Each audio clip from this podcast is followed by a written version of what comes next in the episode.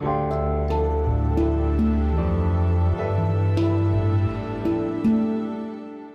schreiben das Jahr 2022 und das hier ist die sogenannte Gegenwart.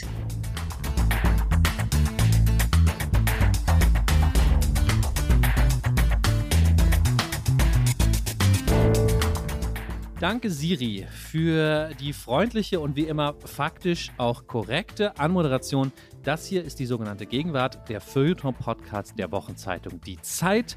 Mein Name ist Lars Weißbrot und mit mir hier heute ist mal wieder Ijoma Mangold. Hallo Ijoma. Hallo Lars, ich grüße dich. Lass uns direkt beantworten, worüber wir heute als großes Thema sprechen, denn das ist mal wieder ja eine sehr große Frage. Wie können wir die am besten anteasern? Wir teasern sie so an, dass wir sagen, wir wollten, wir haben festgestellt, dass wir zwar versuchen, Gegenwartsphänomene zu beschreiben, uns aber um die absoluten aktuellen Highlights immer ein wenig herumschleichen, so als wäre uns das möglicherweise auch ein wenig zu vulgär, dann darüber zu reden, worüber ohnehin alle reden.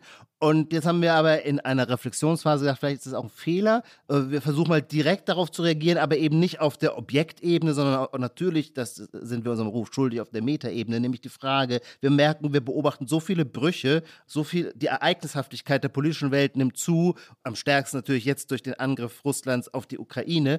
Und wir beobachten die Veränderung von politischen Zuordnungen, die Veränderung der politischen Kartografie. Und diese gewissermaßen eben Metabeobachtung wollen wir uns heute mal vornehmen, müssen wir politische Positionen neu sortieren? Findet hier gerade eine große Konfusion statt? Werden alte, liebgewonnene Grenzziehungen obsolet und müssen quasi neue Linien und Grenzen gezogen werden? Also eine neue politische Kartografie, vielleicht damit verbunden auch eine politische Orientierungslosigkeit. Das ist das große Gegenwartsthema, über das wir heute sprechen. Ich sage noch einen Satz als Anteaserung und dann reicht es auch, weil für mich ist das Schlagwort auch gibt es noch links und rechts? Mhm. Das war ja jahrelang so eine Frage oder so ein Claim, mit dem Leute hausieren gegangen sind und immer wieder gestellt wurde, lösen sich die alten Lager auf.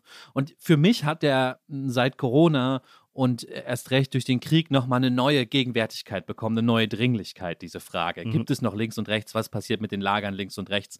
Darüber würden wir auch gern sprechen gleich. Trotz der Dringlichkeit verschieben wir diese Frage aber noch, ja.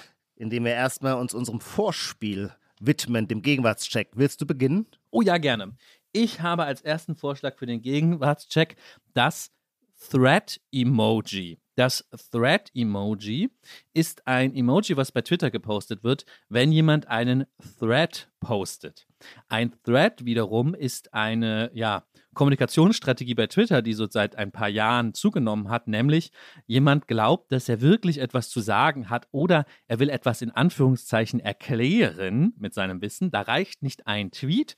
Deswegen macht er so 20 Tweets untereinander, die werden am Ende auch mal so nummeriert, so 1 von 20, 2 von 20. Darf Oder, ich da kurz mal unterbrechen? Ja. Ich frage mich immer, wie funktioniert dieses 3 von 20? Woher weiß der, der diesen langen Essay in einzelne Tweets runterbricht, bei Nummer 3 schon, dass er auf 20 am Ende kommt? Naja, entweder er hat es vorgeschrieben, aber es gibt mittlerweile auch die Option 1 von X. Ah, okay. Wenn man zugibt, dass man nicht weiß, wie lange es geht.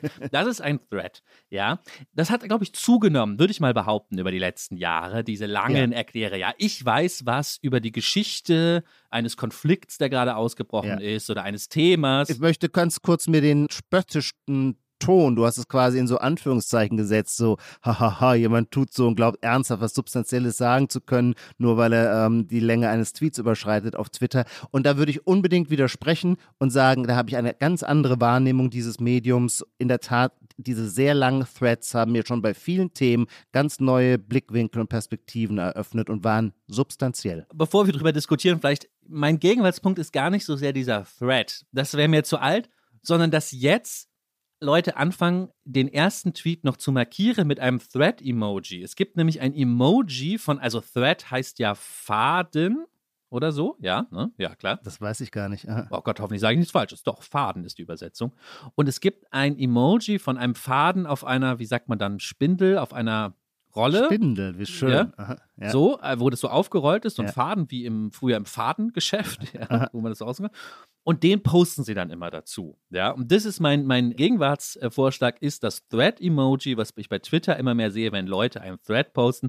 Manchmal kommt noch so ein ganz schlimmer Satz dazu. Dax Werner, ein Twitterer, hat sich gerade erst drüber lustig gemacht, wo Leute dann irgendwie schreiben: Setzt euch mal einen Tee auf, jetzt kommt ein längerer Thread. Ich kann meine Verachtung dafür, glaube ich, kaum verstecken. Also auch dieses Emoji merk's. und diese Sätze, ähm, da, da spricht so eine, so eine Biederkeit, die passt dann auch zu dieser Idee, dass man in mehreren Tweets irgendwas den Leuten erklärt und dieses Kleinbürgerliche von diesem Faden-Emoji, dieses Hobbyhafte und Bastelhafte. Irgendwie, mir ist das alles unangenehm, aber es ist sehr gegenwärtig. Ja klar, dieses hobbyhafte, manufaktumhafte, die Spindel kehrt zurück. Die Abwehrreaktion kann ich verstehen. Allerdings dein abgefuckter Zynismus ist auch tendenziell eher kleinbürgerlich, würde ich denken. Insofern, ich verteidige weiterhin den Thread. Finde es schön, dass es dafür ein Emoji gibt. Äh, So funktionieren ja die neuen Kommunikationswelten und akzeptiere es aber als einen Punkt, Ja. der mir allerdings selber noch nicht aufgefallen ist. Aber in der Tat die Threadisierung von Twitter, also äh, die erste Phase war, das war kein Emoji, sondern diese Abkürzung too long to read. Oder wie ging, heißt es immer? Too long didn't read. Too long didn't read wird jetzt abgelöst durch die Phase Spindel mit Faden. Genau, und die Teekonnoisseure kochen sich dann einen Tee und haben, ja, ja, ja, in der Tat, das ist schon auch lustig, weil man früher bei Zeitungen oder Büchern, wenn man, weiß man natürlich auch, dass manches zu lange ist, um es jetzt zu lesen, aber das kann man dann irgendwo ablegen. Und jetzt bei Twitter finde ich das Problem bei diesen langen Threads, wenn sie mich interessieren, ich aber im Moment gerade nur in der U-Bahn bin und weiß, in einer Station muss ich aussteigen, macht es gar keinen Sinn, sie anzufangen zu lesen. Dann frage ich mich immer, gibt es eigentlich ein Abspeicherungssystem? Und soweit ich es weiß, gibt es das nicht. Also eines, wo ich quasi einen Haken dran machen kann, ein Lesezeichen, so nannte man das, glaube ich, früher im Browser. Ein Lesezeichen, damit ich später, wenn ich meinen Tee aufgebrüht habe, darauf zurückkommen kann. Gibt es, glaube ich, so das ein oder andere Tool. Es ist auf jeden Fall nochmal eine starke Verdeutlichung der alten Elvis Presley Internetregel, nämlich Now or Never. Also im Internet liest man Sachen jetzt Ja, ja. oder, nie. Egal wie Absolut. gut man sie sich abspeichert. Ach, sehr gut. Ja, ja, das ist sehr wahr. Dann komme ich mit meiner nächsten Beobachtung. Wir beschwören alle jeden Tag, und das schon seit mindestens 20 Jahren, dass alles immer komplexer wird. Also kein Konsens ist so groß wie der über die zunehmende Komplexität. Allerdings seit einiger Zeit kommt im Widerspruch dazu ein Satz, hat hohe Konjunktur, der lautet, das ist keine Raketenwissenschaft. Und dann dieses Phänomen, dass wir einerseits der Meinung sind, alles komplexer wird, aber ständig erklären mir Leute zu sehr, wie ich finde, sehr komplizierten Dingen, das sei in Wahrheit keine Raketenwissenschaft. Der scheint mir jetzt nicht die letzte Woche, aber so die letzten zwei, drei Jahre einen paradoxen Geist auszudrücken. Also den Punkt kriegst du von mir sofort, finde ich toll gesehen, der Satz, das ist keine Raketenwissenschaft, eben auch dieser Anglizismus auf Deutsch. Ich könnte jetzt Ja. nicht sagen, ob das Stimmt. auch im Englischen jetzt mehr gesagt wird als früher, aber ich glaube auch, weil er hat so eine, es ist ja so ein bisschen ironisch und hat so eine, Ja. so eine gewisse quirky Note, weil er so ein das Rocket Science, das Komplizierte ist, hat so was 60er-Jahre-hafte, was jetzt wieder Ja, ironisch genau. klingt. Wenn man es dann auch noch so eindeutscht, so ein bisschen, ja, diesen bewusst schlechten Eingedeutschten, das ist keine Raketenwissenschaft, super gegenwärtig. Ja. es ist auf ja. Main Street angekommen, als Karl Lauterbach natürlich zu vielen Corona-Phänomenen sagte, das sei nun auch keine Raketenwissenschaft. weil du so schön eingeleitet hast mit dir, mit gesagt, dass diese Analyse sonst immer ist, dass die Welt so kompliziert geworden ist. Irgendjemand, habe ich wahrscheinlich auch von Twitter, jemand schrieb mal, naja, oder die Gegenwartsbeobachter sind einfach dümmer geworden. Das gibt's, könnte natürlich auch sein. Könnte auch sein, das stimmt.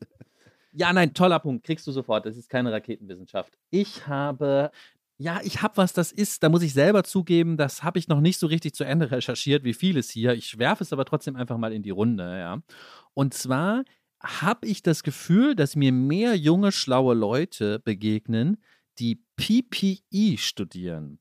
PPE ist Philosophy, Politics and Economics. Und ich weiß, bevor jetzt die ersten Mails kommen, so weit bin ich schon in der Recherche, dass es diesen Studiengang schon seit 1920 an der Uni Oxford gibt und jeder englische Premierminister das studiert hat oder so. Und nein, nein, nein, die meisten haben natürlich Classics studiert, wie Boris Johnson, also Altphilologie, Griechisch und Latein. Okay, Die meisten weiß nicht, aber das ist eigentlich, wenn man so, hm, Mhm, ja. mhm.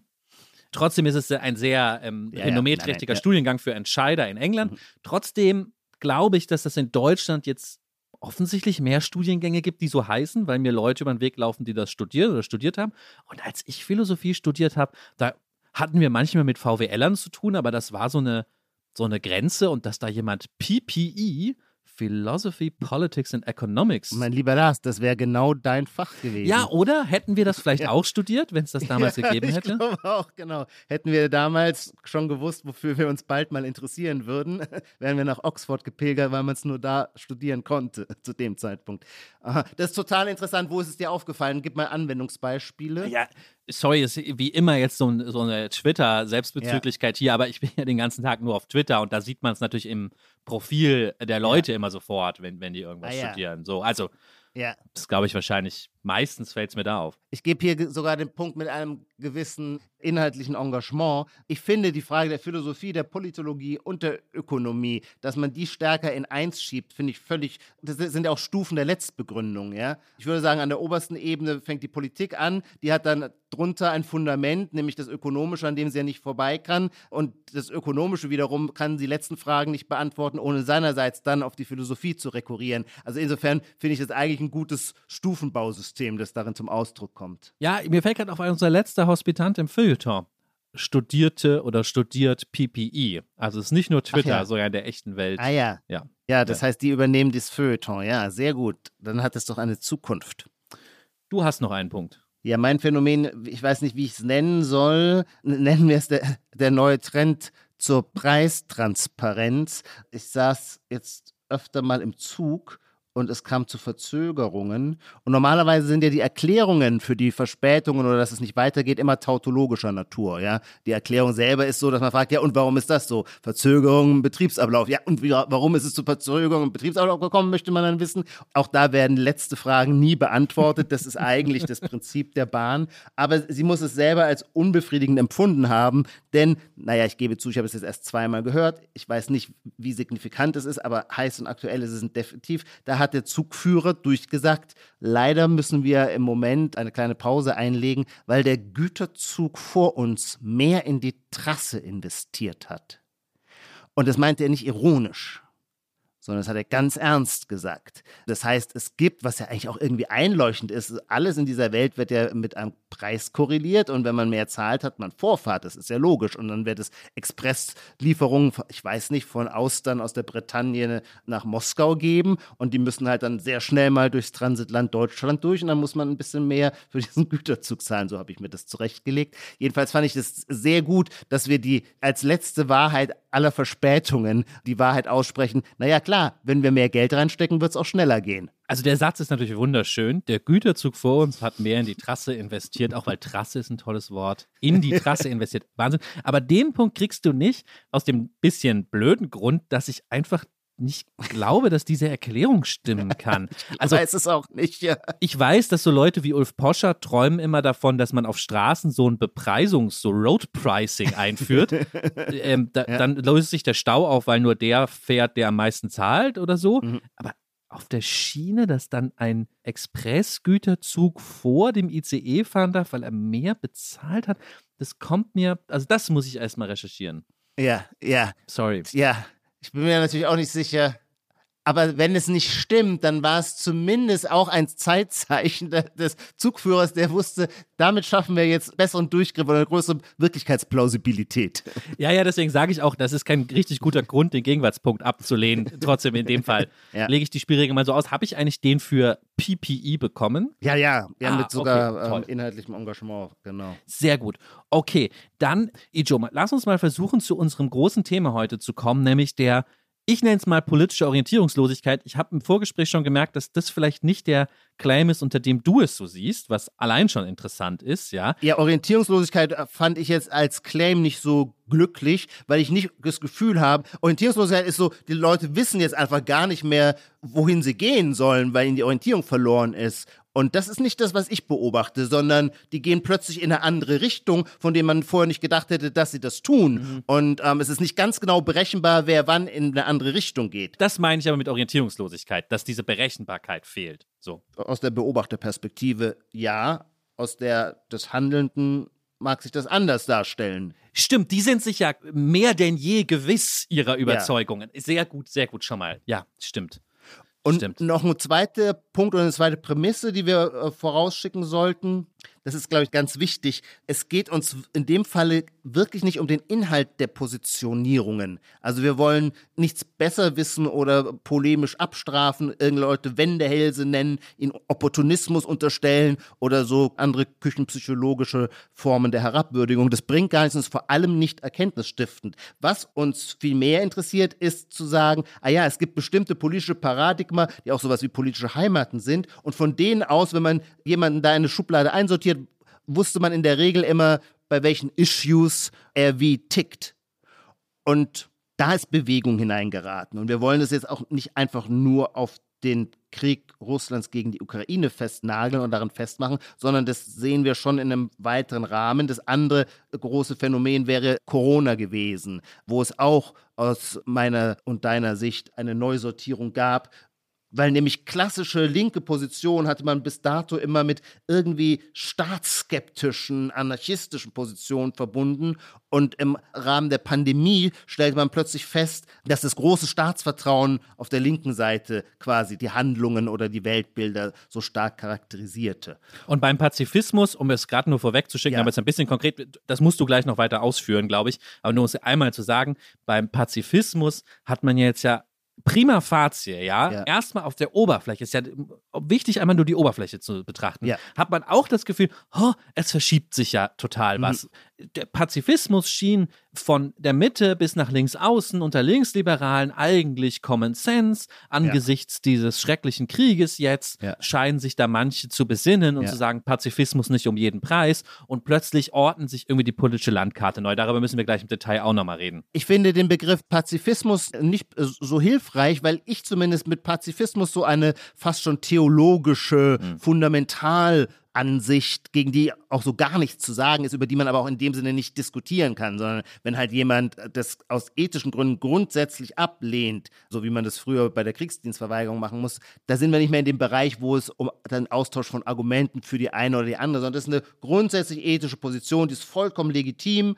Man kann sie nur in Frage stellen, ob die Völker dieser Welt so ticken, dass, dass es auch praktikabel ist. Aber dem, der sich auf den Pazifismus beruft, der würde auch nicht unbedingt mit seiner Praktikabilität argumentieren. Die Position würde ich deswegen eher als solche beschreiben, dass Krieg kein Mittel der Politik sein kann und wir auf keinen Fall in eine Militarisierung des politischen Denkens geraten dürfen. Also wer so redet, würde sich selber noch keineswegs als Pazifist beschreiben, weil das eine eben, wie gesagt, zu unbedingte Fundamentalansicht ist. Aber er würde mit Entschiedenheit zurückweisen, dass zum Beispiel Sicherheitspolitik auch etwas mit den dahinterstehenden Aufrüstungsmaßnahmen zu tun hat. Und diese Grundhaltung, von der ich sagen würde, in dem Milieu, in dem ich mich bewege, in meinem Freundeskreis, in meinem Arbeitskreis, war die, seit ich das Licht der Welt erblickt habe, oder zumindest sagen wir seit der Zeitenwende von 1989, war die absolut hegemonial, also in einer Weise so, dass ich manchmal das Gefühl habe, die Leute wenn sie das Wort Sicherheitspolitik in den Mund nehmen, wissen eigentlich gar nicht, was das materiell eigentlich meinen kann. Und das hat sich jetzt, wie ich finde, komplett geändert. Das beste Beispiel auch hier wieder, es geht mir gar nicht darum, mich darüber lustig zu machen, sondern die Ernsthaftigkeit, mit der sich Anton Hofreiter in die Materie eingearbeitet hat, beeindruckt mich sehr. Das beste Beispiel dafür ist eben Anton Hofreiter, also ein kluger grüner Politiker, der so vom Äußeren ja quasi noch diese alte Öko-Müsli-Fraktion nochmal verkörpert, wie es sie eigentlich in der Partei so gar nicht mehr gibt. Und der ist nun einer, der einem plötzlich vorrechnet, wie viele Marder-Schützenpanzer bei Rheinmetall warten und nur noch ertüchtigt werden müssten, um dann in vier Wochen an die Ukraine ausgeliefert werden zu können, die dann so und so viele Wochen Zeit hätte, sich in die neuen Luftabwehrraketensysteme einzuarbeiten, weil ihm natürlich durchaus klar sei, sei, dass das Bedienen des Materials ein wenig Einübung braucht. So, da haben wir einfach quasi ein Vokabular und eine Art des Redens, von der wir alle angenommen hätten, dass sie nie und nimmer aus dem Mund eines grünen Politikers kommen könne. Und sie tut, und das finde ich so interessant, sie tut es.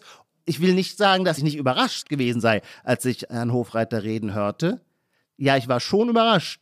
Aber es war nicht so, dass ich das Gefühl hatte, es ist vollständig inkonsistent, dass ausgerechnet er jetzt so redet, so dass ich mich dann fast eher ein wenig an die eigene Nase gefasst habe und mir gesagt habe, vielleicht ist meine Überraschung eben nicht so sehr Ausdruck des Wandels von Anton Hofreiter, sondern Ausdruck meiner eigenen Ignoranz. Hätte ich früher klarer nachgedacht, genauer hingeschaut und besser zugehört, hätte mir vielleicht schon klar sein können, dass zum Beispiel dieses starke Menschenrechts Fixierung der Grünen gar nicht so sehr, wie ich ihn vielleicht ungerechterweise unterstellt habe, in so einem Wolkenkuckucksheim stattfand, sondern immer sehr viel rustikaler gemeint war, als ich dachte.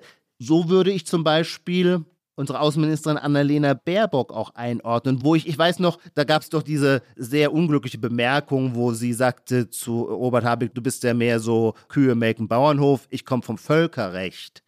Das war ja erstmal kein schöner Satz oder der drückt jetzt nicht irgendwie irgendwas, es gefiel einem nicht. Und vor allem hatte ich das Gefühl, was ist das für eine Phrase? Ich komme vom Völkerrecht. Wofür soll das Völkerrecht als Chiffre stehen? Und auch damals war mein, meine Unterstellung, wenn eine Grüne so leidenschaftlich vom Völkerrecht kommt, dann glaubt sie, dass wir alle Konflikte, alle Gewaltkonflikte auf dieser Welt durch supranationale Gründung von Institutionen aufheben können. Und nun lerne ich, dass das mein Missverständnis oder meine Ignoranz war. Ich, Annalena Baerbock wusste sehr genau, das Völkerrecht ist so wahnsinnig wichtig und entscheidend, um eine klare Linie zu ziehen. Wenn es dann gebrochen ist, braucht es dann militärische Antworten. Und das wird ihr viel früher klar gewesen sein als mir bin, muss auch sagen, sehr beeindruckt, wenn man Wortmeldungen von Annalena Baerbock heute hört von vor zwei, drei Jahren, hat sie über das Verhältnis von Russland und der Ukraine nicht anders geredet, als sie heute redet. Da war sie also mir und meinem Milieu, würde ich jetzt mal sagen, zeitlich voraus. So, jetzt habe ich mir ein bisschen Zeit genommen, weil mir das schon auch immer wichtig ist, bei der Veränderung von dem, was wir die politische Kartografie nennen, darf man nie den Fehler begehen, den anderen Opportunismus oder Wendeheisigkeit zu unterstellen, sondern sollte immer mit ein, vor allem auch mit einpreisen, was auf die eigene Rechnung der falschen Wahrnehmung geht, was ja auch nicht schlimm ist. Wir nehmen permanent Dinge falsch wahr. Es ist nur reizvoll oder es lohnt sich, Falschwahrnehmung zu korrigieren, weil man dann mehr versteht. Ja. Trotzdem drei kurze Sachen, muss ich glaube ja. ich sagen. Erstens, meine Vermutung ist, und vielleicht würdest du mir da recht geben, es ist aber kein Einzelfenomen, was eben nur mit diesem vielleicht nicht unerwarteten, aber dann doch nicht in unsere normalen Berechnungen überführbaren Krieg, den Putin angezettelt hat, zu tun hat. Es ist keine Singularität, mhm. sondern diese Umorientierung, Desorientierung, Verschiebung, Neukategorisierung, mhm. die sieht man auch anderswo. Das wäre meine These. Ist nur sozusagen das ja. beste Beispiel gerade dafür. Dann muss ich, glaube ich, sagen, meine linken Freunde würden natürlich jetzt äh, mit den Augen rollen, wie du über die Grünen geredet hast, weil was die natürlich, also die echten Linken, was die natürlich sagen würden, ist, Ijoma, welche Überraschung. Die Partei, die als sie das erste Mal Regierungsverantwortung in Deutschland ja. hatte, in Jugoslawien. Sich sofort an einem Kriegseinsatz. Ja. Sie würden wahrscheinlich sagen, freudig Beteiligten. Na, das ja. kann man nicht sagen. Das war ein hartes Ringen in der Partei und es war auch nicht klar, wie das ausging. Trotzdem. Aber trotzdem, nein, dein Einwand ist absolut valide oder der Einwand deiner wirklich linken Freunde ist absolut valide, ja. Mhm. Hat Joschka Fischer nicht sogar gesagt, wegen Auschwitz ja. müssen wir als Deutsch jetzt. Mhm. So, Punkt eins. Das heißt natürlich, was heißt das für uns? Ich finde es total wichtig, dass wir dieses Oberflächenphänomen wahrnehmen. Wir müssen uns natürlich immer fragen, mhm vielleicht war es nie so orientiert ja. oder in die Richtung orientiert, wie wir denken, sondern es war historisch immer schwieriger oder, oder an anderen Vektoren entlang orientiert und das haben wir nur verdrängt oder vergessen oder ja. so. Ja, es war gar nicht so einfach, wie wir dachten. Trotzdem glaube ich weiterhin, dass heute was besonders verwirrendes Kreuz und Quer geht, ja. Und der zweite Punkt ist ein ganz, wenn wir uns mal an dieser der dritte, äh, der dritte, sorry, an der Oberfläche festhalten, gibt es nicht in der Phänomenologie, der Physiognomie von Anton Hofreiter ist die nicht eigentlich auch so eine Kippfigur, die man so oder so angucken kann? Oder kommt nur mir das? Also, ich muss sagen, das ist jetzt wirklich so Popkultur-Nerd-Kram, aber es gibt bei Game of Thrones einen ganz wichtigen Krieger, genannt The Hound. Und der hat ja. eine gewisse Oberflächenähnlichkeit, weil er auch so lange Haare hat, etwas ähm, Grobes hat mit Anton Hofreiter. Ja. ja. Und deswegen, manchmal kann man Anton Hofreiter auch angucken, ja. so leicht. Und dann sieht man nicht, was du meinst, nämlich die letzten Ausläufer dieses Müsli-Grünen, sondern etwas Martialisches. So ein Hünne, genau, plötzlich so. Also das passt eigentlich gut da. Das ist richtig. Ich habe ihn auch gerade äh, in der Vorbereitung unseres Podcasts, habe ich natürlich nochmal so ein bisschen rumgegoogelt und in irgendeinem ZDF Dings war er, und da stand er, das war so auffallend, mit so einer 1,20 Meter oder 1 Meter Spannbreite seiner Füße. Also so als müsste er jetzt auch wirklich alle russischen Panzer durch eigene Körperhaltung am Fortschreiten hindern. Und ähm, jetzt, wo du das sagst, ja, vielleicht ist er ein bisschen eine Kippfigur, ja, da könnte man jetzt philosophisch werden und sagen, ist nicht jede Figur, wenn sie nicht komplett flach ist, Eine Kippfigur. Hoffentlich sind wir nicht eindimensional. Apropos eindimensional. Ich muss jetzt noch was sagen, ja. weil das, das ist, glaube ich, ich will das nochmal auf eine andere Ebene heben, das Ganze. Ja. Weil neben dieser, ja, diesen Einzelkonflikten und Diskussionen, ja, über Corona und Überwachung haben wir jetzt noch gar nicht so viel gesprochen, aber hast du ja auch schon angedeutet, dass man da so über Verschiebungen ja. in den politischen Positionierungen nachdenken kann ist mir Folgendes auf so einer anderen Ebene aufgefallen. Und zwar, es gibt schon ganz lange, ich habe es nochmal nachgeguckt, wirklich das aus den Anfangstagen fast des Internets von 2001, eine Website, die heißt The Political Compass. Und auf dieser Website kann man ein paar Fragen beantworten und dann wird einem die eigene politische Orientierung anhand dieser Fragen mhm. in einer Matrix dargestellt. Wichtig, es ist eine Matrix, es hat zwei Ebenen. Ja. Und zwar, ich glaube, bei diesem, es gibt da ganz viele Varianten von, aber dieses Original, The Political Compass, da ist die eine Achse benannt. Wichtig wäre, weil du mir in die Kamera mhm. gerade mit deinen Fingern in mein Kreuz machst, dass die Zuhörer äh, ja nicht sehen. Also du sprichst jetzt von zwei Achsen. Ja, genau, die sich überschneiden, ja. Und aus den zwei Achsen entsteht ein Quadrant, weil was zwei Ebenen sind, weiß ich nicht genau. Ja, genau. Ja. Ich will ja nur sagen, unsere Zuhörer sehen deine Hände nicht. Genau. Ein Koordinatensystem, ein Koordinatensystem. wie man das dem Matheunterricht kennt. Genau. Und auf einer dieser Achsen, ja, auf der horizontalen Ebene ist sozusagen die Skala geht von einfach von links nach rechts, left and right sind die Beschriftungen. Mhm. Ja? ja. Und auf der vertikalen Achse, ja, ja, auf der senkrechten Achse geht die Skala von der Beschriftung libertär nach oben zu autoritär. Ja. Das sind die zwei Dimensionen, ja, ja so würde ich es jetzt vielleicht nennen, an derer entlang dieses Ordnungssystem versucht, unsere politische Positionierung zu bestimmen. Ja. Was daran interessant ist, ist, dass gerade diese mit der spezifischen Grafik, die diese Website auch hat, dass eine Zeit lang haben das Leute so, das war so auch so eine ja, gibt es heute auch noch so echte Nerds, die so, wie manche das dann so kritisch beschrieben haben, zu sehr auf so objektifizierbare Zahlen gesetzt haben, haben das immer in ihre Profile gemacht, um zu sagen, wir wollen erkennbar machen, wo wir politisch stehen. Ich bestimme das ganz genau, ja, mit so einem Quadranten.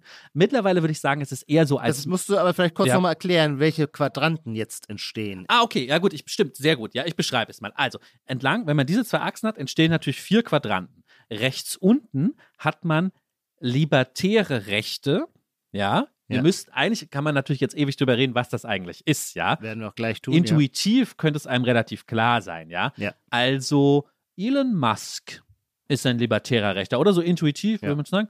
Du bist. Peter Thiel. Ja, bei dem fände ich, ja, ja, vielleicht, aber der ist so kompliziert. Aber bist du nicht, würdest du nicht unten rechts reingehören? Mittlerweile vermutlich, vor ein paar Jahren noch nicht, mittlerweile vermutlich. So.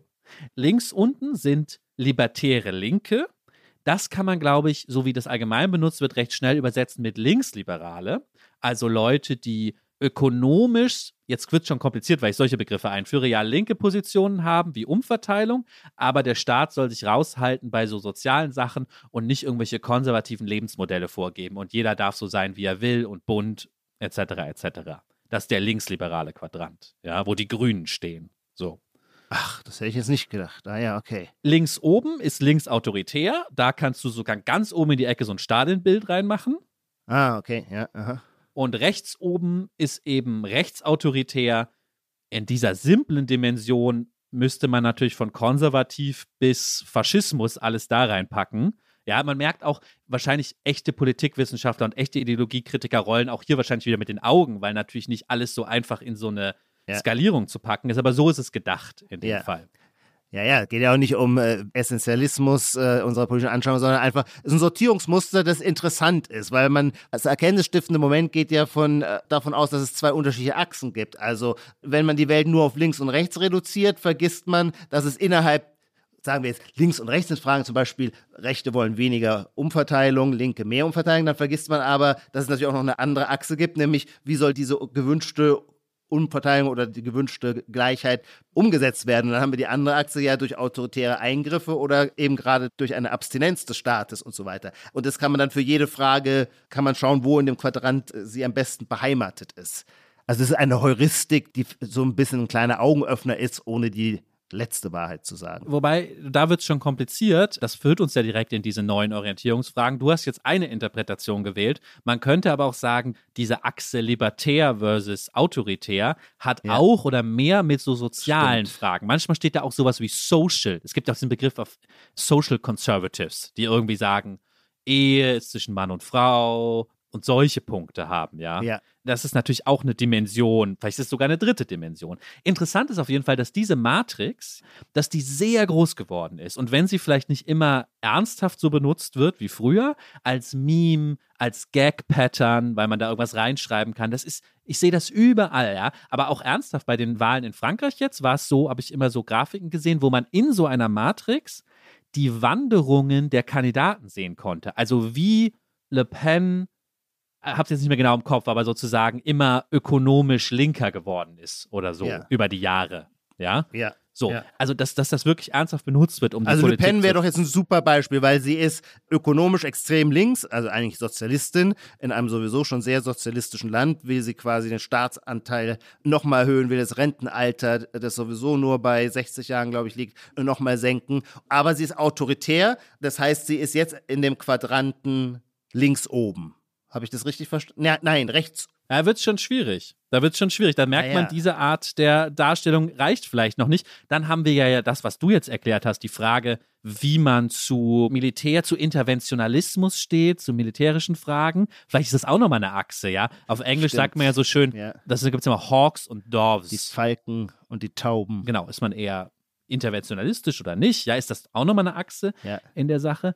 Was ich nur sagen will, ist, in einer Zeit, in der wir uns so für solche Kartografien interessieren, liegt es doch nahe, dass die Leute eben Kartografien brauchen, weil sich die Fixpunkte verschoben haben. Das wäre meine These. Noch vor 20, 30 Jahren wären diese Kartografien nicht so interessant gewesen, weil man in einem Gelände, wo man sich so auskennt, braucht man gar keine Karte. Mhm. Da fängt man gar nicht an, irgendwelche Quadranten zu zeichnen, weil es ist intuitiv klar, ah, was ja. links und was rechts ist und das reicht. Das wäre meine These zu diesen Karten. Das leuchtet mir ein. Um es aber noch etwas anschaulicher zu kriegen, brauchen wir noch einen weiteren Anwendungsfall, der für uns ja auch so wichtig mit Auslöser war, zu sagen, das interessiert uns als Thema. Und da würde ich dich bitten, weil du in dieser Thematik so tief drin bist, zu skizzieren. Also, was hat Corona an Neuorientierung oder an überraschenden Verschiebungen in den politischen Selbstbeschreibungen bewirkt. Ich hatte es vorhin ja nur so angedeutet, dass gewissermaßen die, die Staatsstörrigkeit, die einstmals eine anti-autoritäre Erbschaft der guten alten Linken war, nach rechts gewandert ist zu den Schwurblern und AfD-Maßnahmenverweigerern, während die dieses Wort habe ich von dir gelernt und seither liebe ich es, während die Lauterbach-Ultras, tendenziell linkes SPD-Milieu, gar nicht genug Lockdown kriegen können im Namen der Solidarität. Auf jeden Fall gab es hier immer wieder den Vorwurf, der kam natürlich viel von Maßnahmenkritikern, ja, und auch von den ganzen echten Verschwörungstheoretikern so, aber es gab immer den Vorwurf, dass Linke doch eigentlich während dieser Pandemie autoritäre Positionen besetzt haben. Und eigentlich müssten sie doch links ganz andere Positionen haben. Das war immer so ein Diskurs, der lief. Ich will das auch nur in der Oberfläche jetzt beschreiben. Ja, wir versuchen ja wirklich, äh, das gar nicht inhaltlich zu bewerten. Man kann das natürlich aus ganz vielen Gründen zurückweisen. Zum Beispiel, weil man in so einem Quadranten sofort merkt, naja, Linke setzen ja oft auf staatliche Autorität. Das ist ja im gewissen Sinne sogar ihre Raison d'être, das zu tun, ja. Also so einfaches Argument nicht. Trotzdem würde ich sagen, über Jahre waren es Linksliberale, die vor Überwachung gewarnt haben, denen Datenschutz wichtig war, ja. die zu Recht oder zu Unrecht, können wir jetzt ja wirklich mal laufen lassen, ja, darauf hingewiesen haben, dass gerade auch so biopolitische Kontrollregime eine slippery slope sind, auf die wir uns nicht einlassen sollen. Und dass das im Laufe dieser Pandemie so fallen gelassen wurde, das wurde ja auch von vielen ernstzunehmenden Leuten beschrieben. Ja, gab, gab mal in der FAS auch einen großen Aufmacher dazu. Ja, im Feuilleton erinnere ich mich zu der Frage, dass jetzt das linksliberale Milieu diese ganze Foucaultianische Kritik an solchen Überwachungsinstrumenten eigentlich fallen gelassen hat und sagt, wir brauchen sie jetzt aber. Ja, mhm. wir brauchen solche Apps, wo man sieht, ob wir geimpft sind und die wir dann vorzeigen. Das ist alles richtig jetzt so. Aber trotzdem muss man festhalten, erstmal ist da ja irgendwas passiert, was irritiert. So. Mhm. Ein Irritationsmoment war da, genauso wie das Irritationsmoment, was du mit Hofreiter hast, der plötzlich ja. über die Schützenpanzer Marder redet. Ja. Oder? Ja, absolut. Ja, ja. Ja, wobei ich dann zur Ergänzung sagen würde, wie du den Gesellschaftskörper beschreibst, das gilt, finde ich, unbedingt für Deutschland, vermutlich für Europa. Aus US-amerikanischer Sicht würde ich sagen, nein, da gab es natürlich auch immer schon ein eben rechtslibertäres, starkes Milieu, das sich gegen Überwachung mindestens genauso engagiert zur Wehr gesetzt hat. Die waren dann vielleicht noch ein bisschen mehr so Verteidiger des Bargelds. Du bist ja auch ein Verteidiger des Bargelds aus reinen Überwachungsgründen, ähm, weil das Bargeld eben anonyme Transaktionen ermöglicht, die der Staat nicht einfach jederzeit abrufbar abspeichern, archivieren kann. Aber wir sagen, auch hier, wenn wir die zwei Achsen nehmen, die Anti-Überwachungsfraktion ist nicht einfach nur eine linke, wie in Europa, sondern weltweit gesehen gibt es sie eben auch in der rechtslibertären Ausprägung. Also wenn wir dieses simple zweidimensionale System, diesen Political Compass, den wir eben haben zu skizzieren, ja, wenn wir da mal unten nicht in die autoritäre, sondern in die unteren beiden libertären Felder gehen, vielleicht kann man es daran ein bisschen mein Unbehagen beschreiben. Was du gerade erklärt hast, ist, dass in Deutschland, anders als in den USA, eigentlich dieses rechts unten fällt, also nicht besetzt ist. Rechtslibertär nicht so richtig besetzt war. Ja. Wir können jetzt auch die Geschichte der FDP uns dafür angucken. Das ist auch eine komplizierte Geschichte. Ja, Bürgerrechts Kubicki versus mhm. eine andere FDP, die auch noch existiert, so, aber mhm. trotzdem ist die Frage, was ist rechts unten? Und dann links unten schreiben wir sozusagen alle hin, die linksliberal sind, was ja doch sehr viele, mhm. so ein sehr sprechfähiges Milieu gerade ist. Aber da habe ich dann, also ich will jetzt keine Namen nennen, aber da gehören ja doch recht viele dazu, inklusive ja. Den Grünen als doch vielleicht sehr dominanter Partei, ja. Und, und Teile der SPD gehören da sicher auch in große Teile, in dieses linksliberale Milieu. Und da ist nur das Problem, dass sie aber gar nicht liberal oder libertär in dem Sinne sind, über den wir gerade sprechen, weil sie mit solchen Überwachungsstrukturen dann gar nicht so viele Probleme hatten oder am wenigsten Probleme hatten. Es war, sind eher sozusagen die Linksliberalen aus diesem Feld, die als erstes gesagt haben, nee, da machen wir eine Impfpflicht und dann zeigt jetzt jeder hier dauernd seinen Ausweis und, ähm, und vielleicht noch ein paar andere Vorschläge hatten, was man noch kontrollieren Aber Lars, kann. ich war sowieso überrascht, als du vorhin schon ähm, so selbstverständlich diesen Quadranten links unten mit dem linksliberalen Milieu besetzt hast, weil aus meiner Perspektive verstehe ich gar nicht, wo da der libertäre Moment sein soll. Dieses Milieu ist in der Wolle etatistisch jedes Problem, das auftaucht, sind die vollständig überzeugt davon, dass es gelöst werden muss, aber nur gelöst werden kann durch eine stärkere staatliche Anstrengung, indem also mehr Entscheidungsmacht zu staatlichen Institutionen delegiert wird. Das ist das Gegenteil von liberal, geschweige denn libertär.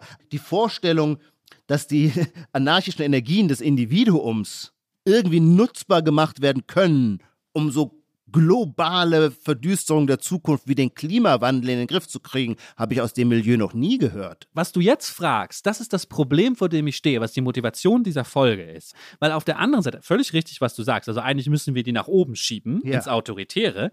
Also ja. autoritär, da müsste man das etwas wertfreier formulieren. Ja, du hast es etatistisch genannt. Staatsdirigistisch. So, ja. ja. Planwirtschaft. Das sind ja auch alles Planwirtschaftler.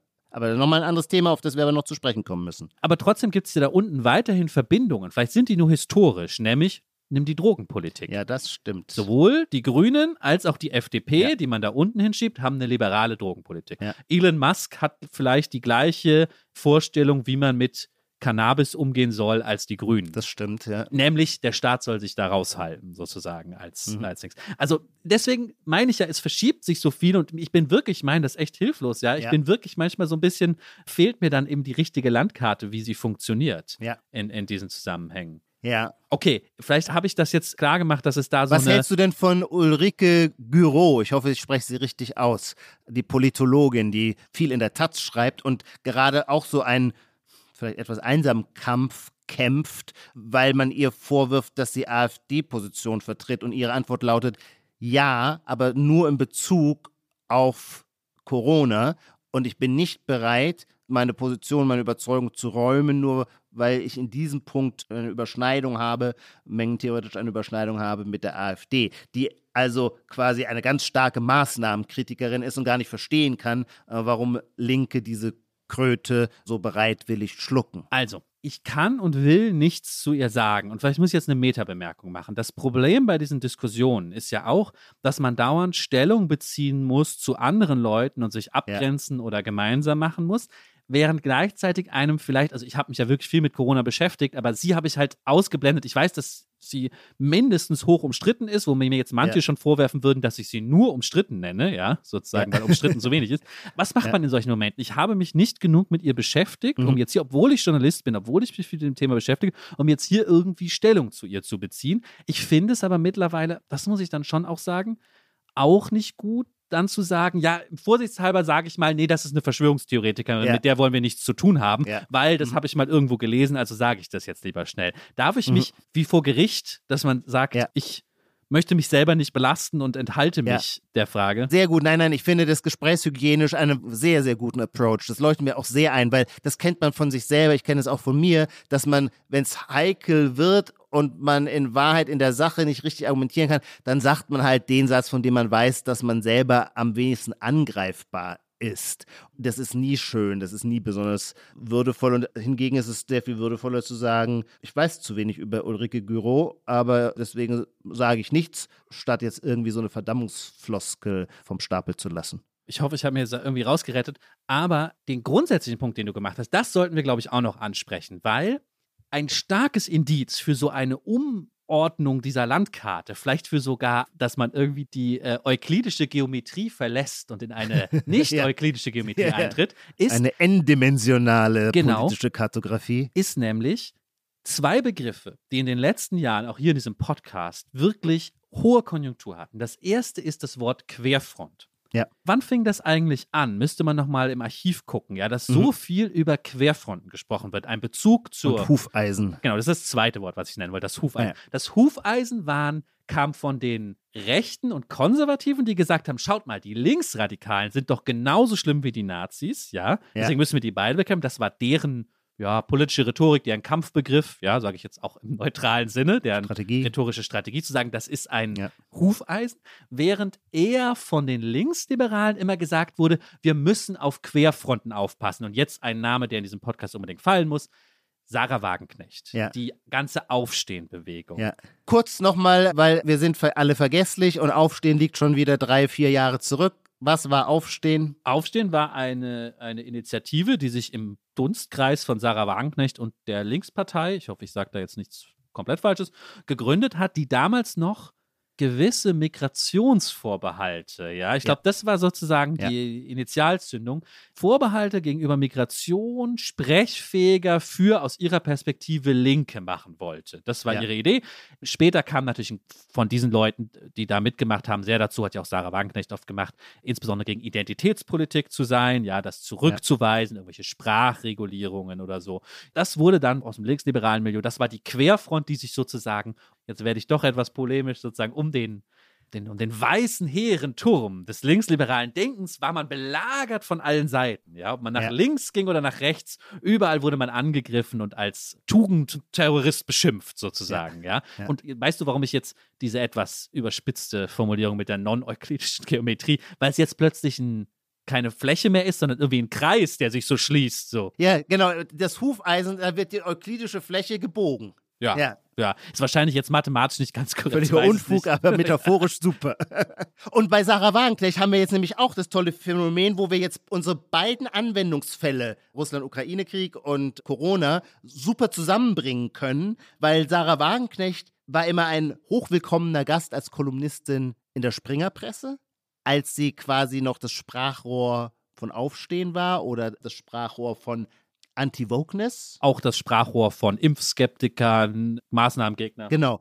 Und jetzt ist die Springer-Presse, wenn man so möchte, plötzlich sehr nah oder ganz und gar bei Anton Hofreiter. Ja, es passt zwischen Böhmermann und Döpfner passt plötzlich kein Blatt mehr, was sozusagen die Ukraine angeht. Ja, während das natürlich vorher die beiden Pole waren. Während Böhmermann ja der größte, also das war im Grunde immer so, wie sagt man, Raison d'être, Springer ist das Böse, die müssen wir bekämpfen. Und jetzt haben die aber plötzlich einen weltanschaulichen gemeinsamen Nenner in Bezug auf die robuste Bewaffnung der Ukraine. Und da wiederum ist nun Sarah Wagenknecht gar nicht zu finden, sondern ist plötzlich wieder ganz identisch mit der Linkspartei und deren Putin verstehender Russland-Nähe. Okay, ich glaube, wir haben jetzt wirklich einen guten Job gemacht. Einmal diese, ich nenne es immer noch Orientierungslosigkeit. Du hast sehr gut darauf hingewiesen, aus der subjektiven Perspektive ist es eben gar nicht orientierungslos, weil die einzelnen Leute wissen ja genau, wo sie hinwollen. Nur mir fällt ja. es schwer, die Karte zu zeichnen, ja. ja, von oben. Die haben wir jetzt, glaube ich, sehr gut beschrieben. Jetzt haben wir irgendwie noch fünf Minuten, um das Problem zu lösen. Oder um uns die Frage zu stellen, vielleicht ist es ein Scheinproblem. Vielleicht ist die Welt immer kompliziert. Mhm. Es gibt 15 Dimensionen mindestens. Und dass wir dachten, das sei reduzierbar auf klarere Pole, war eh nur Schein. Das ist keine Überraschung, Lars und Ijoma. Die Welt ist kompliziert. Ihr habt das nur bloß entdeckt. Hast du am Anfang schon gesagt. Ihr habt entdeckt, dass die ja. Welt immer komplizierter wird. Ist es nur das? Naja, von der Tonalität ist das Phänomen, das wir beschreiben, für mich eher eines, das ich jetzt nicht irritiert beobachte, sondern begrüße. Es ist sehr viel lebendiger und spannender. Also ich finde, diese Form der neuen Unordnung macht das Streiten überhaupt erst interessant, weil früher, ich sage jetzt mal so früher, vor vier, fünf Jahren, konnte man am Abendessenstisch mit Freunden gar nicht streiten, weil man ja eh immer schon wusste, wer was denkt. Und dann war es nur so, mal nach Zahlen oder im Grunde so, so wie bei Monty Python gibt es doch diese herrliche Szene, wo die sich äh, Witze erzählen, aber gar nicht mehr die Witze erzählen, sondern die haben die alle die Witze durchnummeriert und dann sagt der eine einfach nur Witz Nummer drei und schon brechen alle ins Lachen aus, ohne dass er erzählt worden ist. In gewissermaßen so waren ja in Wahrheit äh, politische Diskussionen im Freundeskreis. Man sagte Nummer vier, Nummer zwei, Position Nummer sieben, so. Das war alles völlig klar. Und jetzt ist es plötzlich anders. Ich sitze mit acht Leuten an einem Tisch die ich gut kenne. Und wir reden über die Ukraine und ich weiß keineswegs, wer welche Position einnimmt. Das ist interessant. Die Hoffnung habe ich nicht. Weißt du warum? Weil ich verstehe, was du meinst und das ist auch richtig. Aber dieser Moment dauert ja immer nur noch eine Sekunde. Ja, das stimmt. Und danach, es geht sozusagen ein neues Thema auf ja. und es ist kurz unklar, weil wir die Karte nicht haben, wer ja. sich wohin orientiert. Und dann richtet Aber sich alles wie die Magnetspäne, alles sofort wieder neu aus. Richten sich aus und dann kann ich es auch sofort berechnen. Ich kann dann so ja. recht gut oh, jetzt lehne ich mich aus dem Fenster, berechnen, dass jemand, der vorher drei Spritzen im Profilbild hatte, weil er sagt, rein in den Arm. Jetzt jeder Impfpflicht, alle jetzt zum Impfen, Lauterbach untertreibt noch, es ist alles noch viel schlimmer, ja, sozusagen, dass der dann Bitte sich sag du noch mal das Wort die Lauterbach Ultras. Das ist so toll, wenn du das sagst. Ja, aber dann habe ich Angst, dass ich jetzt zu viel Position beziehe, ja. Ah, es ja, gibt okay. natürlich auch wie heißt es dann immer, Schwurbelot, Idioten, nee, wie sagen wir dann immer, Schwurbler und Idioten. Covidiot. Covidiot. Covidiot, Schwurb, Schwurbel.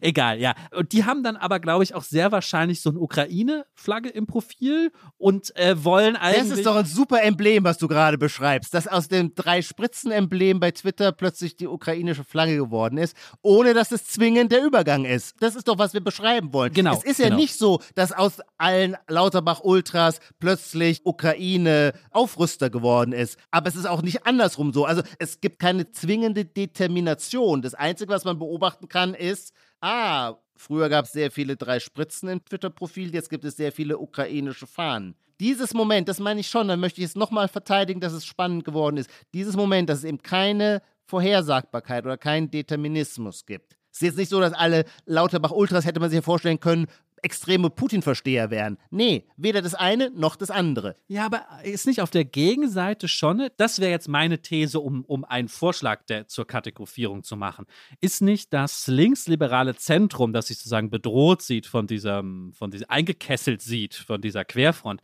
ist das nicht recht berechenbar? Ich kann gar nicht richtig benennen, warum. Aber gibt es da nicht so eine klare Orientierung, die natürlich viel damit zu tun hat, mit Moral, gut, was hat nicht mit Moral zu tun, mit individueller Verantwortung, frieren gegen Putin. Ich setze mir die Maske auf, individuell bin ich verantwortlich, ich verzichte das hat natürlich auch viel mit der Klimafrage zu tun. Ja, ja. also das Verzichtsethos, das ist natürlich, spielt immer eine wahnsinnig große Rolle. Die Leute wollen, zumindest in der Öffentlichkeit als Virtual Signaling, ist es ihnen sehr wichtig, ihre eigene Verzichtsfähigkeit kundzutun und ihren Mitbürgern abzusprechen, äh, dass sie nicht in der Lage wären zu verzichten. Das ja auch, so wird ja auch die gesamte Frage CO2-Emissionen diskutiert. Aber weißt du, warum das jetzt knirscht, was du sagst? Weil ja. du kannst jetzt nicht einfach linksliberal sagen, weil damit ist dann schon immer noch irgendwie ein heterogenes, aber gemeinsames Elektorat von SPD und Grünen gemeint. wenn du linksliberal sagst. Was du beschreibst, dann nenn es das grüne Milieu. Und das ist ja das ah, Spannende, dass wir mhm, sehen, dass mhm. SPD und Grüne, mhm. die irgendwann mal in ihrer Genese quasi in dem Verhältnis der Steigerung zueinander waren. Die Grünen waren halt irgendwie noch linker als die SPD oder so. Das ist jetzt gar nicht mehr der Fall, sondern wir haben eine SPD, die zum Beispiel jetzt auch wieder stärker die Position der Gewerkschaften zum Ausdruck bringt. Und die Position der Gewerkschaft ist zum Beispiel natürlich gegen einen Energie- ein strikteres Energieembargo. Und wir haben die Grünen, die viel stärker, ich weiß gar nicht, wie ich diese andere Position charakterisieren soll, aber jedenfalls sind die nicht mehr unter den einen Regenschirm linksliberal zu bringen in dieser Frage. Ja, du merkst, mir fällt es selber schwer, die Antwort darauf zu finden. Ich habe nur das Gefühl an dieser Perspektive, es gibt eine Mitte, eine grüne Mitte, die sich sozusagen umschlossen sieht von verschiedenen Abweichungen. Das hilft mir manchmal am ehesten, mich zu orientieren. Dieser Punkt, den müssen wir kurz noch vertiefen, weil mir geht noch ein anderer Aspekt auf. Man hätte bisher gewissermaßen oder früher hätte man das Verhältnis von SPD und Grünen auch beschrieben in geistesverwandt, aber bei der SPD liegt der Realismus und bei den Grünen der Idealismus. Ah, auch eine interessante Achse, ja. Und jetzt mhm. haben wir aber zum Beispiel, wenn wir uns jetzt Robert Habeck anschauen, der angesichts der Energieknappheiten, die wir jetzt erleben, nach Katar reist, um mit einem offensichtlich autokratischen System einen neuen Gasdeal zu schließen, haben wir einen energiepolitisch sehr robusten Realismus bei den Grünen, der allerdings im Dienste einer, ich sage jetzt nicht idealistischen, aber einer äh, stark wertebasierten Haltung gegenüber dem Konflikt oder dem Krieg zwischen Russland und der Ukraine steht. Also auch hier funktionieren die Labels Realismus, Idealismus nicht mehr trennscharf, sondern es kommt zu Mengenüberschneidungen. Während die Industrie dann zum Beispiel die BASF ist natürlich gegen ein Gasembargo und sitzt damit im selben Boot mit der SPD und den Gewerkschaften. Hm. Das letzte ist natürlich auch wahnsinnig spannend. Vielleicht ist auch, weil wir viel über die Grünen jetzt geredet haben, vielleicht, das können wir jetzt heute nicht mehr leisten, vielleicht kann man das auch alles nur vor dem Hintergrund des Klimawandels verstehen, der ja Allgemeinplatz, aber es stimmt nun mal, als größte Bedrohung, als zentrale Frage unserer Zeit eben alles prägt. Wenn der Klimawandel im Mittelpunkt steht, leitet sich ja für das grüne Milieu zum Beispiel ab ein Schwerpunkt Follow the Science, was dann wiederum in der Corona-Frage die Corona-Frage geprägt hat. Ja, es leitet sich ein Vorbehalt gegenüber fossilen Diktaturen ab, was vielleicht ein spezifisches Verhältnis oder ein anderes Verhältnis zu Russland und Handel mit Russland bedeutet, als die SPD sie hat. Also das wäre auch eine Möglichkeit, ist ja. immer vor diesem Paradigma zu denken. Darf ich zwei Sachen noch sagen, weil ja. so richtig lösen kann ich es, glaube ich, gerade nicht mehr. Aber zwei Anmerkungen sind mir, glaube ich, wichtig. Die eine Anmerkung ist, das wird dich gar nicht so interessieren, aber für mich ist das ganz wichtig. Über Jahre hieß es, Aminasseh und viele solche, solche Soziologe Aminasseh und andere haben gesagt, die Gegensätze zwischen links und rechts lösen sich auf. Dann hieß es zwischendurch wieder, sie werden wieder stärker. So ist im Journalismus ja immer. Ja, es kommt jetzt wieder mhm, zurück, dann mhm. geht es wieder weg. Aber das war so eine Frage immer, habe ich am Anfang schon gesagt. Gibt es die Gegensätze von links und rechts nicht mehr? Und ich, ja, muss ich leider wieder sagen, irgendwie als Linker war mir doch immer sicher, dass das nicht stimmt und dass das eine Art Propagandaaktion ist, wo den Leuten irgendwie erklärt werden soll, ja, ich sage jetzt nicht, dass Armin Nassé Propaganda macht, aber ja, also sozusagen ähm, strukturell, ja, den Leuten irgendwie weiß gemacht werden soll, hier eure linken Anliegen, das ist gar nicht so wichtig, die gibt es eigentlich gar nicht mehr, lasst das mal. Mhm. Und ich dachte mir, nein, nein, die gibt es noch und links und rechts gibt es noch und ich lasse mir das nicht ausreden, dass diese Pole verschwinden. Und das für mich ist das ein echter Schock, dass ich jetzt seit einer Zeit lang denke, ah nein, es ist doch was dran, dass links und rechts in diesem Sinne nicht mehr nicht mehr existieren für mich, wie ich mal gedacht habe, weil ich so orientierungslos geworden bin. Und jetzt kommt vielleicht ein entscheidender Punkt, wo du vielleicht mehr wieder dabei bist. Eine Interpretation für mich ist, dass in diesem Quadranten, den wir eben vorgestellt haben, dieses eigentliche Feld, wie du es dir wünschst und ich mir ja auch, nämlich links-libertär, nicht linksliberal im Sinne von die Grünen, mhm. ja, sondern linkslibertär, dass dieses Feld irgendwie leer steht. Dass es zumindest in der Öffentlichkeit wenig echte linkslibertäre, ich sag vielleicht sogar anarchistische Stimmen gibt, die irgendwie sagen, ja, wir müssen was gegen Klimawandel tun und Corona ist ein Riesenproblem, aber wir können keinen zentralen Autoritäten so sehr vertrauen. Das widerspricht meiner und ja, wie ich das vielleicht noch manchmal bei David Graeber gefunden habe, wirklich dieser mhm. emphatische Widerspruch zu sagen, ich lasse mir nichts sagen. So, ja. ja. Dass das auch was Linkes sein kann. Ja. Dass das ein bisschen verloren gegangen ist. Vielleicht ist das auch mein eigentliches Problem.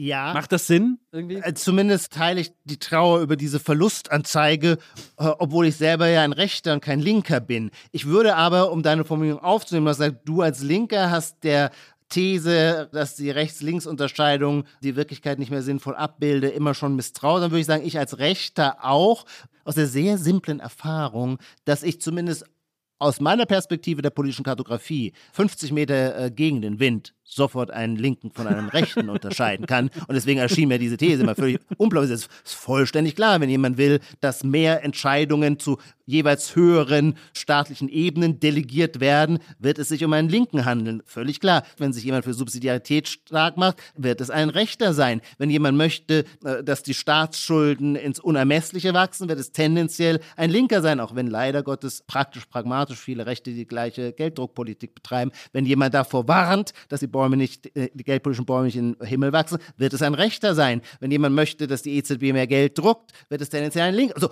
du verstehst, was ich sagen will. Wenn jemand mehr über die Gleichheit als über die Freiheit redet, wird es tendenziell ein Linker sein. Wenn jemand mehr über die Freiheit als über die Gleichheit redet, wird es tendenziell ein Rechter sein. Das ist jetzt alles krass holzschnittartig, aber so ticken meine Intuitionen. Ich würde sagen, irgendwas kriege ich mit diesem Bauchgefühl zu fassen. Irgendein Zipfel von Realität ist einfach mit dieser Beschreibung äh, äh, durchaus immer noch in den Griff zu kriegen. Und ich würde sagen, das hat eben sehr viel mit, mit dem Gegensatz von Staatsvertrauen und Eigenverantwortung zu tun. Auf dieser Achse würde ich rechts-links aufmachen. Dann bleibt mir zum fast Abschluss, würde ich jetzt sagen, doch nur noch die Frage, wenn du das jetzt nochmal so stark gemacht hast, wie erklärst du denn diese Verschiebung der Positionen, diese meinetwegen scheinbare Verwirrung beim Kartografen, der gerade nicht mehr weiß, wie er es zeichnen soll. Wie erklärst du sie dir dann? Weil aufgefallen ist sie dir ja schon. Das war ja auch dein Ausgangspunkt. Ja, ja, ja. Also, es ist eine nur zu berechtigte Frage, auf die ich aber wirklich gar keine, noch nicht mal eine versuchsweise Antwort habe. Ich glaube auch, dass wir da noch zu nah dran sind. Wir müssen quasi das Beobachten, das Wahrnehmen, beobachten und vielleicht entwickeln wir irgendwann auch eine These dafür. Erstmal ist es wichtig, es überhaupt in den Blick zu bekommen. Nein, ich habe, ich habe keine Erklärung. Das ist doch auch ein mutiges und tolles, da verlobt man Habeck doch jetzt immer so, wenn er. Stimmt, ja. ja. Wir werden alle ärmer, ich weiß es auch nicht. Es ist mutig und toll von dir, dass du dich hinstellst und sagst, ich habe auch keine Erklärung. Aber Das hat mir übrigens aber an Habeck auch wirklich gefallen.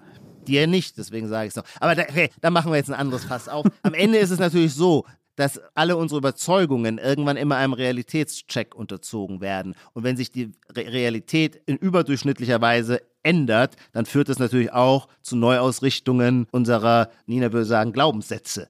Ich glaube durchaus, dass die Pandemie war definitiv natürlich eine totale Herausforderung, weil etwas, womit wir seit der spanischen Grippe von 1920 nicht mehr 1919, 1920 nicht mehr konfrontiert waren, plötzlich wieder Wirklichkeit wurde. Und das führt natürlich zu nicht nur Verunsicherung, sondern natürlich dazu, dass dann müssen neue Politiken ausprobiert werden. Und wenn neue Politiken ausprobiert werden, stellt man fest, die haben die und jene Implikationen, die schneiden sich eigentlich mit anderen Überzeugungen, die man bisher hatte. Also wandelt man sich, um sie realisieren zu können. Und genauso ist natürlich die Tatsache, dass Russland einen astreinen Angriffskrieg gegen eine souveräne Nation führt im Herzen Europas. Etwas, was wir vorher nicht auf dem Schirm hatten und deswegen nicht eingepreist war in unsere politische Kartografie. Ich muss leider noch eine Sache hinzufügen. Das stimmt alles, was du sagst. Trotzdem bleibt so ein unerklärlicher Rest, der mich verwirrt. Und der, unser Kollege Marc Schieritz hat es in der Pandemie auf die Formel gebracht. Es ist einfach unerklärlich, warum Impfen links ist Naja. und Pferdeentwurmungsmittel nehmen rechts. Das lässt sich auch nicht ableiten so richtig aus irgendwelchen. Es steht in keiner vernünftigen Beziehung zu dem, was vorher war. Aber vielleicht lassen wir dieses Geheimnis einmal noch Geheimnis sein. Wir haben ja schon ganz gut das Problem jetzt beschrieben. Da muss ich uns gerade selber loben. Und du hast aber noch eine Prognosefrage für mich wahrscheinlich. Ich habe eine Prognosefrage, weil dein Leben ist sehr eng verquickt mit Twitter und bei Twitter ist ja jetzt wirklich mal was passiert. Sonst ist immer, wenn man sagt, bei Twitter ist was passiert, meint man, dass jemand irgendwas gepostet hat. Aber jetzt ist ja wirklich mal was passiert, nämlich jemand hat Twitter gekauft und es ist der von uns beiden fasziniert, immer schon fasziniert beobachtete Elon Musk, Oder Elon Musk, wie wir gerne sagen. den wir in einer der ersten Folgen noch falsch ausgesprochen haben. Auch daran sieht man, dass der Podcast, die sogenannte Gegenwart, lernfähig ist und mittlerweile sogar weiß, wie man diesen südafrikanischen Entrepreneur ausspricht. Elon Musk hat für, ich glaube, 43, und jetzt kommt die kritische Frage, Handelt es sich um Milliarden oder Billionen? Ich weiß es gerade nicht mehr. Milliarden natürlich. Milliarden natürlich. Also, wir leben in crazy times, aber wenn jemand für Twitter 43 Billionen bezahlt, also deutsche Billionen, das ja, wäre... ich bin immer nur verwirrt wegen äh, Deutsch-Englisch, weil ja, da gibt es immer so einen blöden terminologischen Wechsel. Für 43 Milliarden hat er Twitter gekauft und ähm, seither ist natürlich viel los in, in dem Medium, das ihm nun gehört. Äh, namentlich in Deutschland wird es als ganz große Bedrohung empfunden. Ich weiß nicht genau, ob man sagen würde als Bedrohung der Meinungsfreiheit, weil Elon Musks Approach ist ja der einer radikalen Free Speech Position. Deswegen hat sich jetzt auch schon Donald Trump zurückgemeldet bei Twitter. Nein, stopp, das stimmt nicht. Donald Trump hat gesagt, er wird nicht zurück zu Twitter kommen. Ich dachte, ich habe gestern einen Donald Trump Tweet gelesen, da sagte I'm back. Okay, wir klären das im Fact-Checking, was wir nicht haben. In den Show Notes verlinken wir das Richtige, ja. Ja, in den Show. Also ich bewundere die ganze Podcast-Welt und höre wahnsinnig viele Podcasts. Aber was im Podcast angekündigt wird, was alles irgendwann mal in den, in den Fußnoten äh, stehen würde, was da dann nie reingeschrieben wird, eigenes Thema für sich. Ich will wissen, weil in Deutschland so viel äh, Skepsis herrscht gegen diesen Vorgang, ob du glaubst, dass es in fünf Jahren als Gegenreaktion ein öffentlich-rechtliches Twitter geben wird. Ein europäisches öffentlich-rechtliches Twitter. Das ist so Mit eine Jan gute Böhmermann als Intendant. Das ist so eine gute Frage und ich würde es mir wirklich wünschen. Und ich antworte hier, glaube ich, oft auf die Prognosefragen, so, man sagt immer Motivated Reasoning, also weil ich es mir hoffe, Ja. glaube ich dann auch, dass es passiert. Hier ist es irgendwie andersrum. Gerade weil ich es mir so hoffe, bin ich dann doch so skeptisch und glaube, das wird dann eben doch nicht passieren. Aus irgendeinem Grund werden wir es nicht schaffen, diese Kommunikationswerkzeuge mal in vernünftige öffentliche Hand zu überführen. Nee, wir werden uns immer noch rumplagen mit irgendwelchen von Milliardären beherrschten Apps. Ah, Lars, ich hatte jetzt gehofft, dass du den Quadranten links unten füllst, stattdessen hier ein Bekenntnis zum öffentlich-rechtlichen. Du bist ja schon wieder links oben. Ja, also ich bin halt von Twitter, aber auch ist ja, haben wir schon drüber gesprochen. Ich bin aber auch so kaputt von Twitter, dass ich da, glaube ich, auch gar nicht mehr zurechnungsfähig bin. Ich wünsche mir einfach Du nur. weißt, da kann nur der Vater Staat Ja, muss dich ja, an die ja, Hand nehmen. Ja. mein Lieber, es war ein Vergnügen, diese komplizierten Sachverhalte, die aber auch keine Raketenwissenschaft sind, mit dir einmal zu durchdenken und zu analysieren. Wir werden die Vorgänge weiter beobachten und ähm, vielleicht auch noch zu, von Folge zu Folge zu neuen Antworten auf die zuletzt gestellte Frage kommen. Danke dir und danke allen Zuhörerinnen und Zuhörern. Bis zum nächsten Mal. Die Titel aller Bücher, Artikel, Filme, Songs oder Serien aus dem Podcast finden Sie in der Podcast-Beschreibung. Bei Anregungen, Kritik und Lob schreiben Sie uns gerne an gegenwart.zeit.de.